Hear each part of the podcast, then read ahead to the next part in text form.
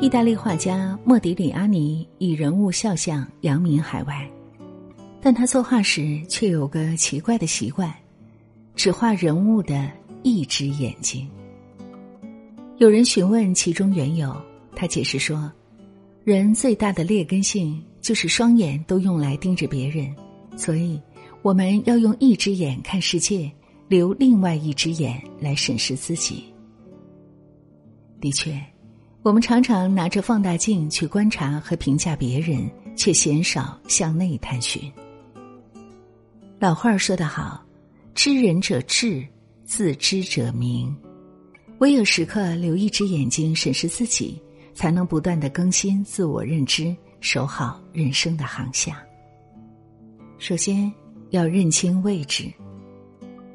二零一六年一月十六号，著名演员施瓦辛格在社交媒体上发布了自己露宿街头的照片。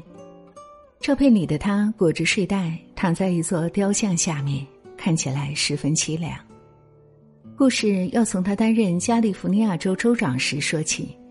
那时，他出席了一家以他的雕像为名的酒店的开业典礼。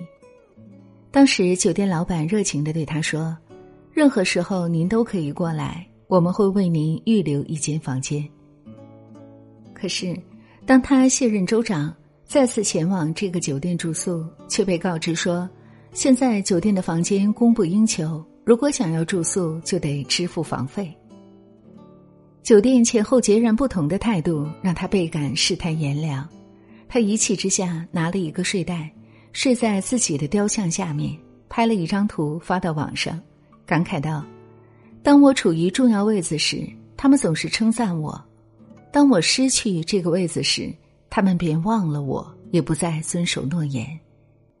不要相信你所拥有的地位或金钱，也不要相信你的力量，也不要相信你的智慧。”这些都不会长久。其实，所谓的世态炎凉，往往是没有看清自己的位置。人在高位时，常常会忘乎所以，以为永远风光无限，却忘了自己之所以能获得一些荣誉，不是因为自己长得高，而是因为站在了高处。有的话说的很好。如果你拥有了财富，别人艳羡的只是你的财富；如果你拥有了权利，别人崇拜的只是你的权利；如果你拥有了美貌，别人欣赏的只是你的美貌。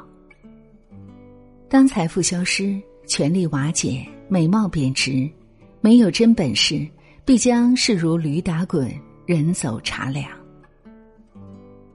一个人真正的价值，不在于身居高位时获得了多少追捧，而是看风光褪去之后还能获得多少认可。做人最大的智慧，就是找准自己的位置，修好自己的本事。再有，要认清实力。你有没有发现这样一种现象？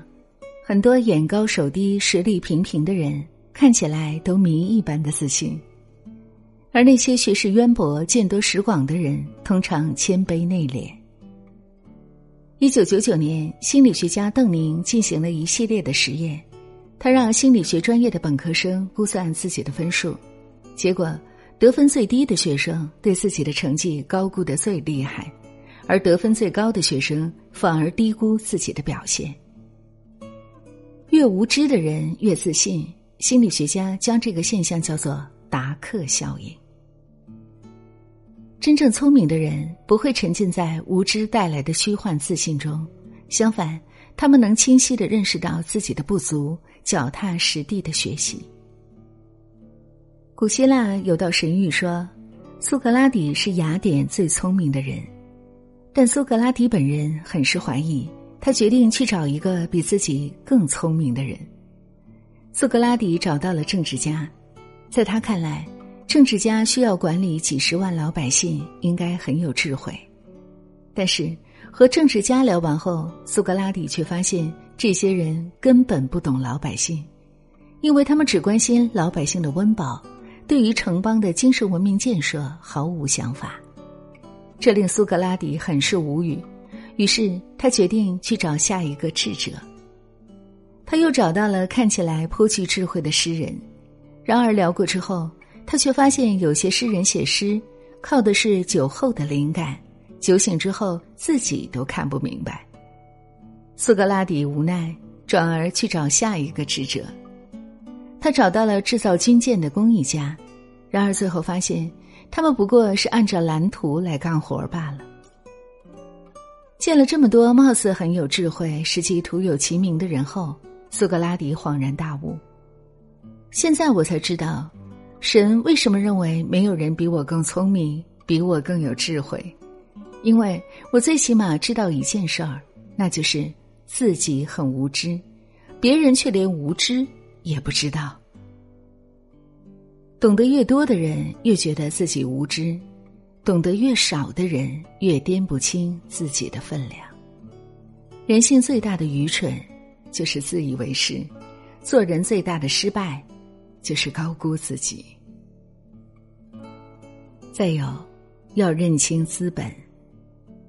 俗话说得好：“天不生无用之人，地不长无名之草。”每个人都有其独特之处。人生很重要的一件事儿，就是认清自己的价值资本，这样，即便在最艰难的处境下。也能创造绝地求生的奇迹。前段时间重温了《肖申克的救赎》，三十岁的安迪本是一家大银行信托部的副总裁，年少有为，但却因为妻子及其情人被杀，他成了最大嫌疑人。尽管证据不足，还是被判了终身监禁。从顶峰跌落到谷底，安迪从未丧失希望。我希望有一天重获自由。到墨西哥南部奇华塔尼河小镇，开一座旅馆，迎着海风喝啤酒，呼吸自由的空气。影片的结尾，在一个风雨交加的夜晚，安迪通过凿了十九年的地道，成功逃出升天，在太平洋的小岛上安度余生。肖申克监狱看似是一个坚不可摧的牢笼，安迪之所以能破局。关键在于他充分利用了身边一切可利用的资源，以求自救。他精通金融知识，能帮所有狱警避税理财，所以他在监狱有相对自由的活动空间。他能把圣经倒背如流，所以典狱长在第一次查房时没有发现他藏在圣经里的那把鸭嘴锄。他在监狱图书馆研究地质和气象学，所以。他能挖通墙壁，爬出五百码的地下管道。他懂得户籍政策，所以能利用帮典狱长洗钱的机会，重新塑造了一个新的身份，为越狱后的生活做了准备。每一个不起眼的知识和资源，都在冥冥之中帮助他叩开了通往自由的大门。很多时候，真正决定一个人命运的。不是得天独厚的天赋，更不是突如其来的机遇，而在于你能否充分利用自己已经拥有的资本。最后一点，认清关系。现代社会，人脉大概是最具迷惑性的一个词。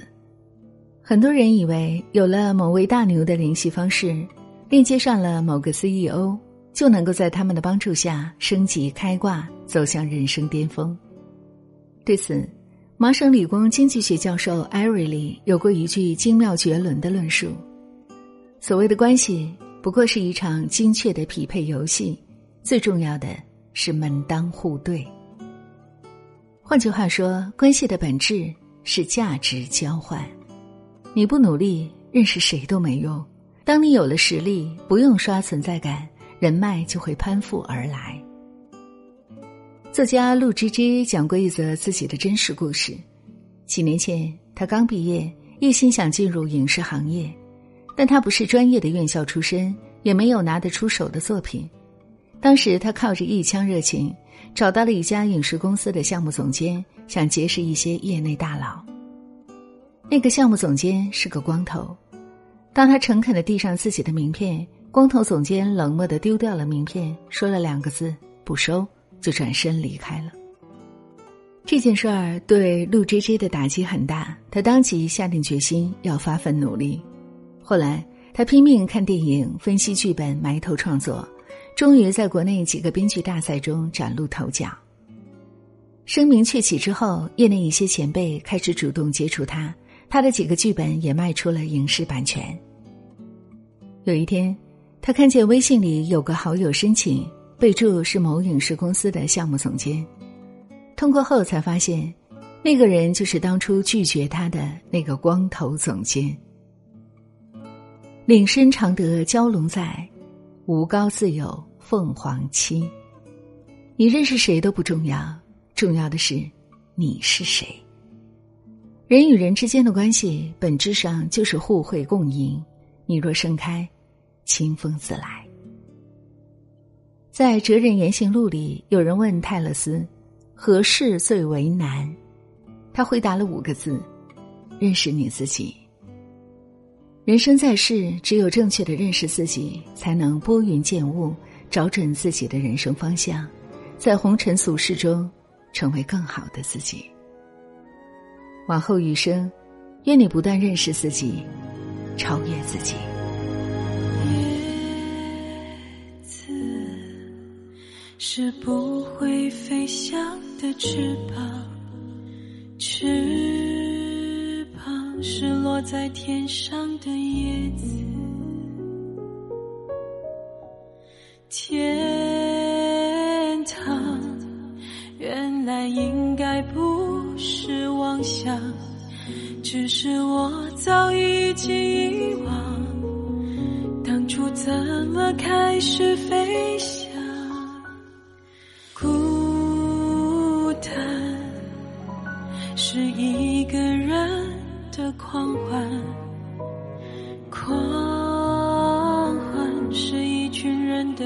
的爱情原来的开始是陪伴，但我也渐渐的遗忘，当时是怎样有人陪伴？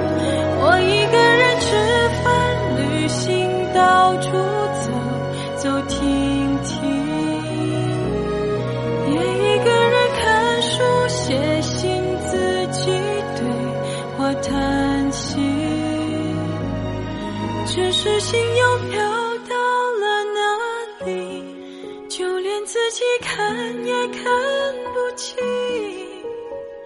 我想，我不仅仅是失去你。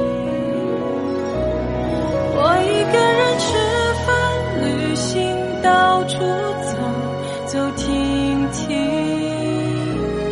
也一个人看书写信自己对话叹息，只是心又飘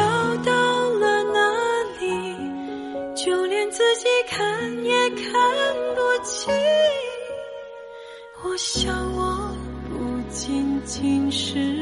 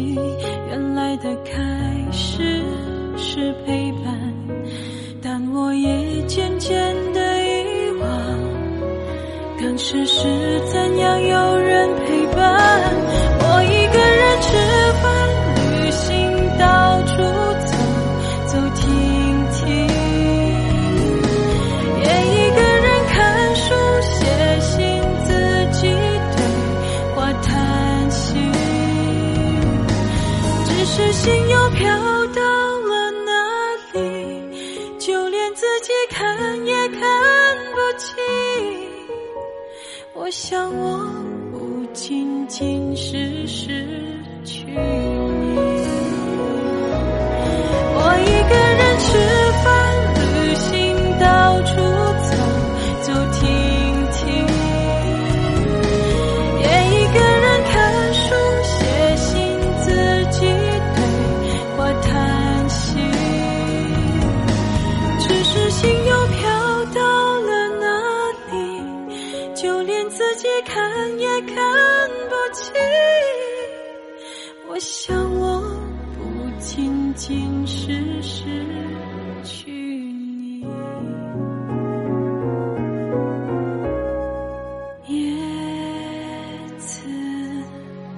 是不会飞翔的翅膀，翅膀是落在天上的。